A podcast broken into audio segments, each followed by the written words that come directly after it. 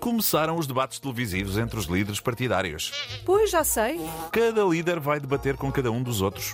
Todos contra todos. Um campeonato. Um campeonato? Sim, mas a classificação será atribuída pelos votos dos eleitores no dia 10 de março.